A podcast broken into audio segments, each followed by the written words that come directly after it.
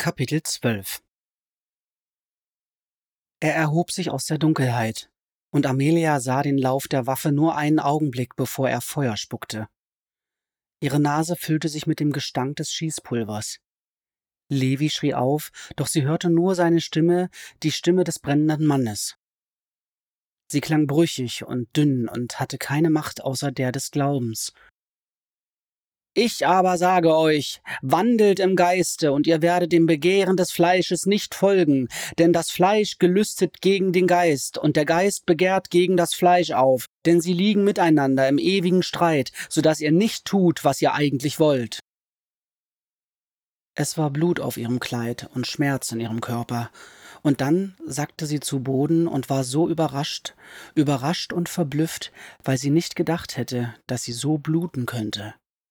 Sie hatte gedacht, sie könne nicht sterben. Die Kugel war in ihrem Bauch, sie spürte, wie sie sich in ihre Eingeweide brannte, genau wie die Worte des Mannes, und sie wollte nicht entdecken, dass sie doch sterblich war, nicht jetzt, da sie gerade Levi gefunden hatte und nicht mehr allein war. Levis Schuhe waren neben ihrem Kopf, und dann waren sie es nicht mehr. Sie hörte ein Schnaufen und den dumpfen Schlag einer Faust gegen Knochen, doch der brennende Mann hörte nicht auf zu reden. Er sprach nicht einmal langsamer, weil er innerlich in Flammen stand. Amelia konnte es hören. Sie konnte das Knistern der Flammen hören, und er tat ihr leid, weil er so von Hitze und Rauch erfüllt war, denn wenn man in Flammen steht, dann weiß man nicht, was man tun soll, außer andere ebenfalls in Brand zu stecken, damit sie auch Feuer fangen. Offenkundig aber sind die Werke des Fleisches, als da sind Unzucht, Unreinheit, Ausschweifung, Götzendienst, Zauberei und dergleichen. Davon habe ich euch vorausgesagt und sage noch einmal voraus, die solches tun, werden das Reich Gottes nicht erben. Levi, sagte Amelia und dachte zumindest es gesagt zu haben. Levi, nicht. Levi, hilf mir. Hilf mir. Es tut weh. Ihre Stimme wirkte ganz leise und klein. Sie wusste nicht, ob die Wörter es überhaupt aus ihrem Mund herausgeschafft hatten. Sie schienen hinter ihren Zähnen festzustecken. Noch mehr Schläge. Es klang jetzt feucht, während Levis Fäuste das Gesicht des anderen Mannes trafen und es bluten ließen. Levi, sagte sie, hilf mir. Ich stehe in Flammen. Doch er konnte sie nicht hören, denn auch ihr Inneres stand in Flammen und ihre Stimme war im Rauch gefangen. Die Tür zu Barnums Wohnung hinter ihr öffnete sich und Charity schrie, schrie, schrie. Sie erholt sich nicht, sagte Levi. Dr. Graham war mit so düsterer Miene aus Amelias Krankenzimmer gekommen, dass Levi nicht erst hören musste, was er dem Mann zu sagen hatte.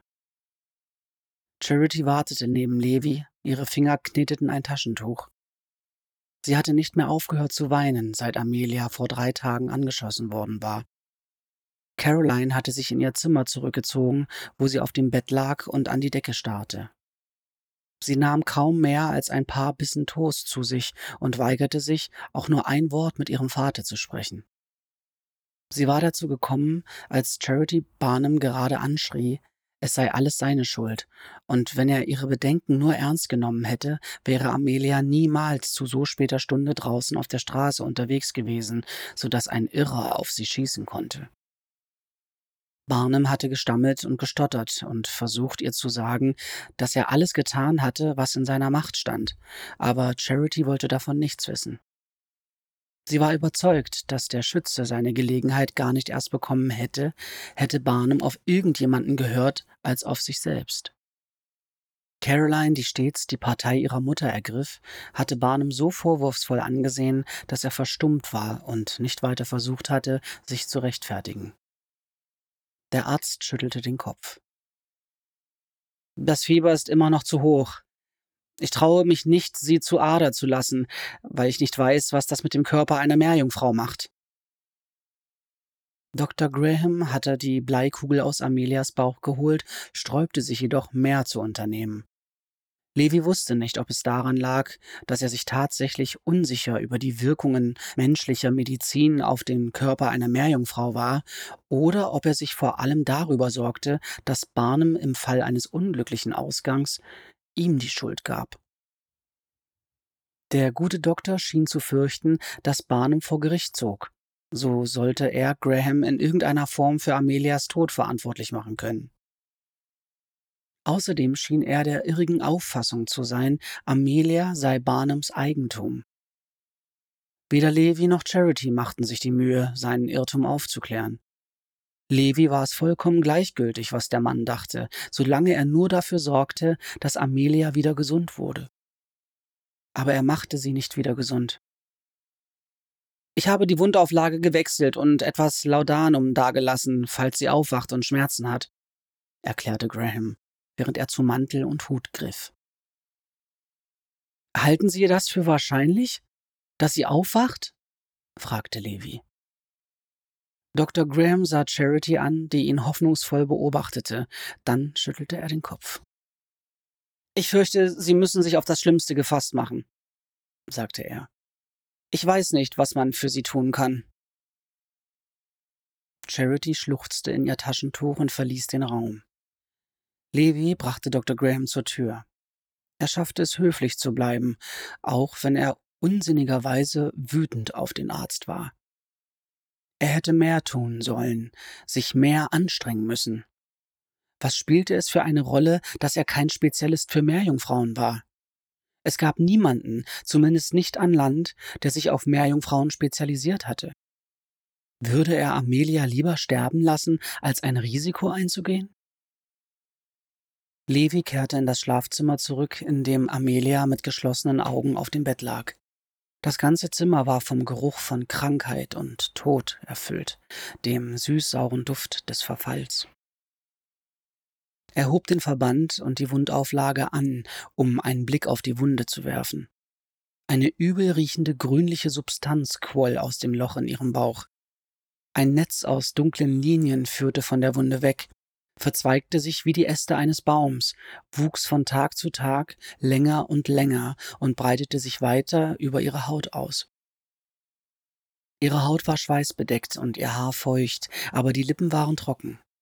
Amelias ganzes Gesicht war eingesunken, die Knochen traten so scharf hervor wie bei dem Mann, der auf sie geschossen hatte. Sein Name war Elijah Hunt, die Zeitungsreporter, die Abend für Abend vor dem Hotel auf eine Geschichte lauerten, waren für ihre Ausdauer belohnt worden, als sie Charity hatten schreien hörten. Vor der Polizei und vor dem Arzt waren sie bei ihr gewesen, und ja, auch bevor Levi damit fertig war, Hand besinnungslos zu schlagen. Sie hatten Amelia am Boden liegen sehen, blutüberströmt, und die Augenzeugenberichte über den Zustand der Meerjungfrau resultierten am nächsten Tag in verschiedenen geschmacklosen und grausamen Skizzen auf den Titelseiten. Die Nachtwache war gekommen, nachdem Barnum Amelia auf die Arme genommen, in die Wohnung getragen und die Türen fest vor dem Ansturm der Reporter draußen geschlossen hatte. So hatten sie statt Barnum oder der blutenden Meerjungfrau Levi und den inzwischen bewusstlosen Hand umringt, aber Levi wollte nicht mit ihnen sprechen. Er hielt nur grimmig Hans Arm fest, bis ein Wachmann kam, der dann einen Laufburschen zur Polizei schickte.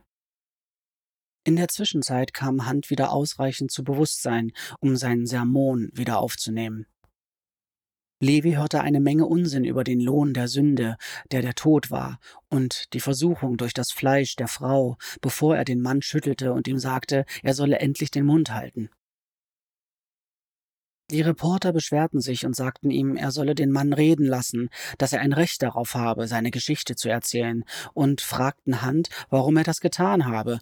Doch der Mann wiederholte nur, dass der Tod der Lohn der Sünde und die Meerjungfrau vom Teufel geschickt worden sei, um die Menschen zu unnatürlicher Lust zu verführen. Unnatürlich, mit einer Kreatur des Meeres Unzucht treiben zu wollen, einem Tier, das halb Frau ist, sagte Elijah Hunt. Levi wurde fast schlecht in der Nähe dieses Eiferers, dem der Speichel von den Lippen flog und in dessen Augen das Feuer der Rechtschaffenheit loderte. Elijah Hunt war ins städtische Gefängnis gebracht worden, wo er auf seinen Prozess für versuchten Mord warten sollte. In der Zwischenzeit bestachen ein paar der wagemutigeren Schreiberlinge die Wachen, um mit dem Mann sprechen zu können, der auf die Meerjungfrau geschossen hatte. Bei der Aussicht auf einen Prozess lief den Reportern förmlich das Wasser im Mund zusammen. Ein Mordprozess. Selbst wenn es nur um versuchten Mord ging, steigerte die Auflagen in ungeahnte Höhen. Es spielte keine Rolle, dass alle Zeitungen dieselben Informationen auf den Titelseiten hatten. Die Leser liebten Geschichten über Blut, Skandal und Wahnsinn, und dieser lieferte alles zusammen, plus eine Meerjungfrau und P.T. Barnum. Levi kümmerten weder Elijah Hunt noch seine Gründe. Auch der Prozess gegen den Mann kümmerte ihn nicht. Er hoffte nur inständig, dass es nicht um Mord gehen würde. Damit Elijah Hunt wegen Mordes vor Gericht gestellt wurde, musste Amelia tot sein, und diesen Gedanken konnte er nicht ertragen. Und Levi hatte die Reporter gründlich satt. Als Dr. Griffin hatte er mit ihnen gespielt und sie manipuliert. Als Levi Lehman ermüdete es ihn nur noch, wie sie überall herumlungerten, sich aufregten, ihn bedrängten, sich weigerten, ihn in Ruhe zu lassen, selbst wenn er sich weigerte, mit ihnen zu sprechen. Barnum jedoch interessierte sich für Hand, weil der Fanatismus des Mannes die ganzen anderen Bibeltreuen aus ihren Löchern gelockt hatte, wie er es ausdrückte. Jeden Tag gab es jetzt Demonstrationen guter christlicher Frauen und Männer vor dem Museum, die aus der Heiligen Schrift lasen und Schilder hochhielten, auf denen sie das Museum beschuldigten, die Sünde zu verbreiten. Leserbriefe ergingen sich in leidenschaftlichen Schmähungen und ließen kein gutes Haar mehr an Barnum, weil er in seinem Museum etwas gezeigt hatte, das einer nackten Frau gleichkam. Eine schreckliche Zahl an Lesern verteidigte jedoch auch die Meerjungfrau. Sie beschrieben, wie sie der Anblick eines von Gottes magischem Geschöpf ergriffen hatte. Barnum mochte diese Briefe, aber sie waren sehr viel spärlicher als die zornigen. Das Museum war auf unbestimmte Zeit geschlossen, weil es sich als unmöglich erwiesen hatte, die immer wieder in Sprechchöre ausbrechenden, rechtsschaffenen Christen aus der Ausstellung herauszuhalten. Sie drängten sich durch die Türen und verteilten sich im Museum, ohne Eintritt zu bezahlen. Sie liefen überall herum und verdarben den zahlenden Kunden den Spaß. Barnum hat das für unerträglich erklärt und das Museum ganz geschlossen. Am nächsten Tag titelte der Herald Barnum schließt Museum aus Trauer über Meerjungfrau. Barnum hatte nur geschnaubt, doch zumindest rückte ihn dieser Artikel in ein gutes Licht. Alle anderen schienen fest entschlossen zu sein, ihn als einen Propagandisten der Sünde darzustellen. Levi nahm Amelias Hand. Sie lag schlaff in seiner, ohne einen Funken Leben darin. Ihr Atem war so leise, dass er sich mehrmals über sie beugen musste, um ihn an seiner Wange zu spüren und zu kontrollieren, ob sie noch lebte. Sie war so dünn und klein und reglos. Das war nicht mehr seine Meerjungfrau. Das war nicht Amelia. Und sie würde es womöglich auch nie wieder sein, wenn der Arzt ihr nicht so half, wie es seine Pflicht und Schuldigkeit war. Levi hätte Medizin studieren sollen, statt Recht. Dann könnte er jetzt wenigstens irgendetwas für Amelia tun. Als die Tür aufging, wischte sich Levi hastig mit dem Ärmel über das Gesicht, weil er Charity erwartete. Stattdessen stand Caroline in der Tür. Ihr kleines Gesicht blickte so ernst, dass es ihm das Herz brach. Mama weint auch schon wieder, sagte sie. Sie hört einfach nicht auf. Ist es, weil Amelia sterben wird? Levi log Caroline nicht an. Irgendetwas an dem kleinen Mädchen verlangte kompromisslos nach der Wahrheit. Auch Amelia hatte das gespürt, als sie Barnums ältester Tochter zum ersten Mal begegnet war, wie sie ihm einmal gesagt hatte. Der Arzt glaubt nicht mehr daran, dass Amelia überlebt, sagte Levi. Caroline trat ans Bett und nahm Amelias andere Hand. Warum? Er kann sie nicht heilen, er weiß nicht wie. Wenn Amelia bei ihren eigenen Leuten wäre, wüssten die bestimmt, was zu tun ist, sagte Caroline. Meerjungfrauen haben bestimmt auch Ärzte, oder? Vielleicht sollten wir sie einfach zurück ins Meer bringen, dann können sie kommen und ihr helfen.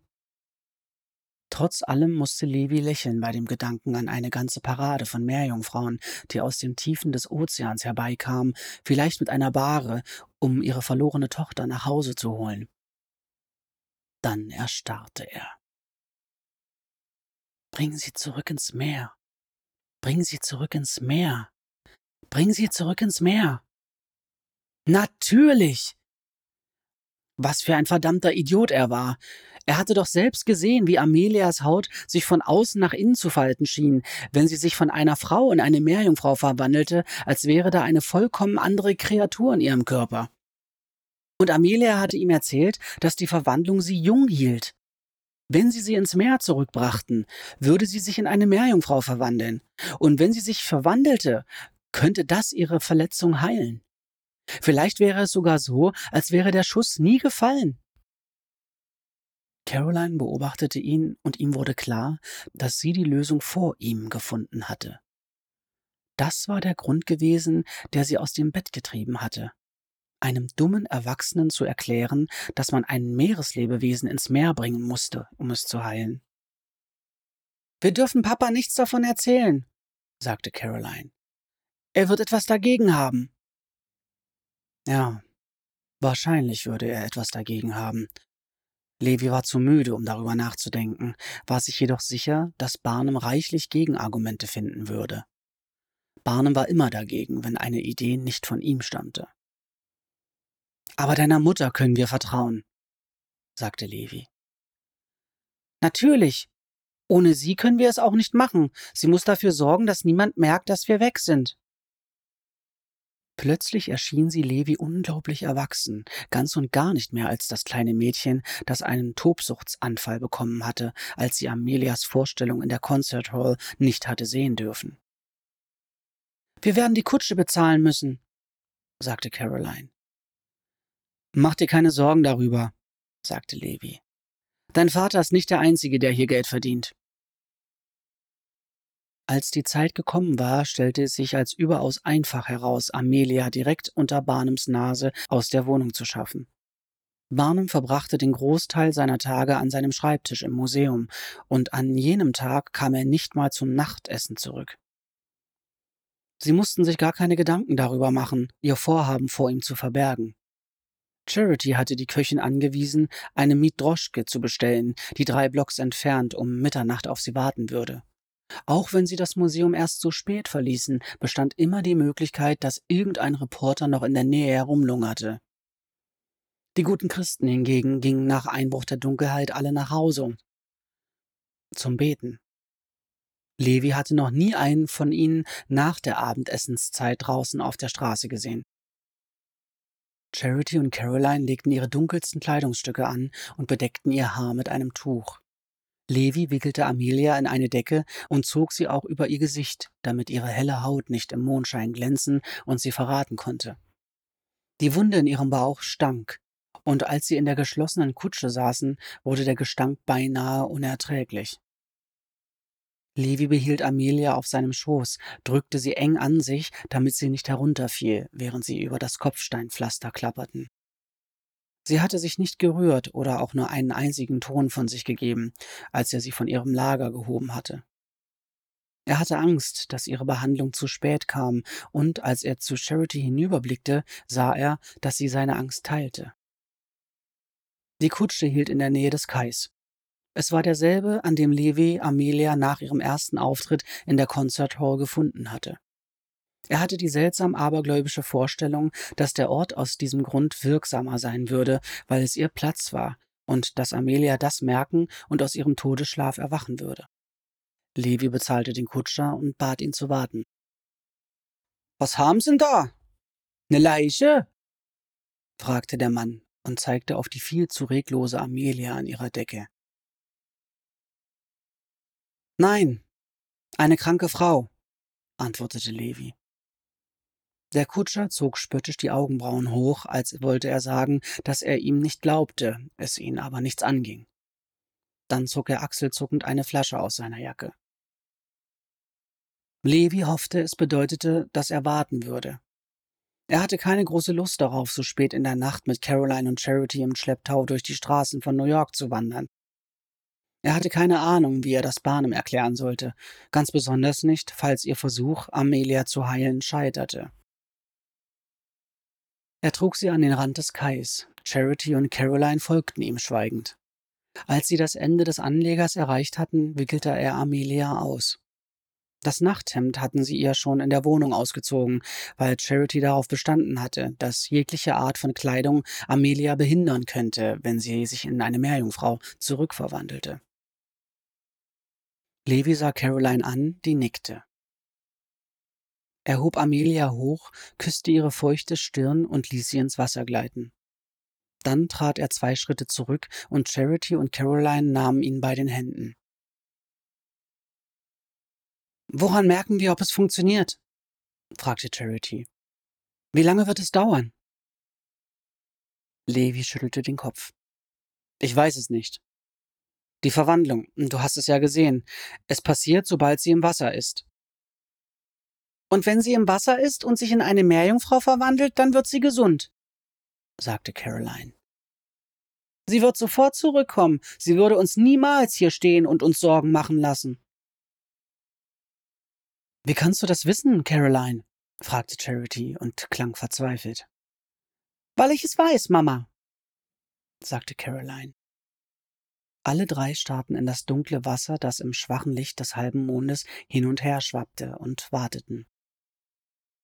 Dann durchbrach ein paar Meter von ihnen entfernt etwas die Wasseroberfläche, etwas Langhaariges, Geschmeidiges und Wunderschönes, etwas, das silbern glänzte, als es aus dem Wasser und in hohem Bogen durch die Luft sprang.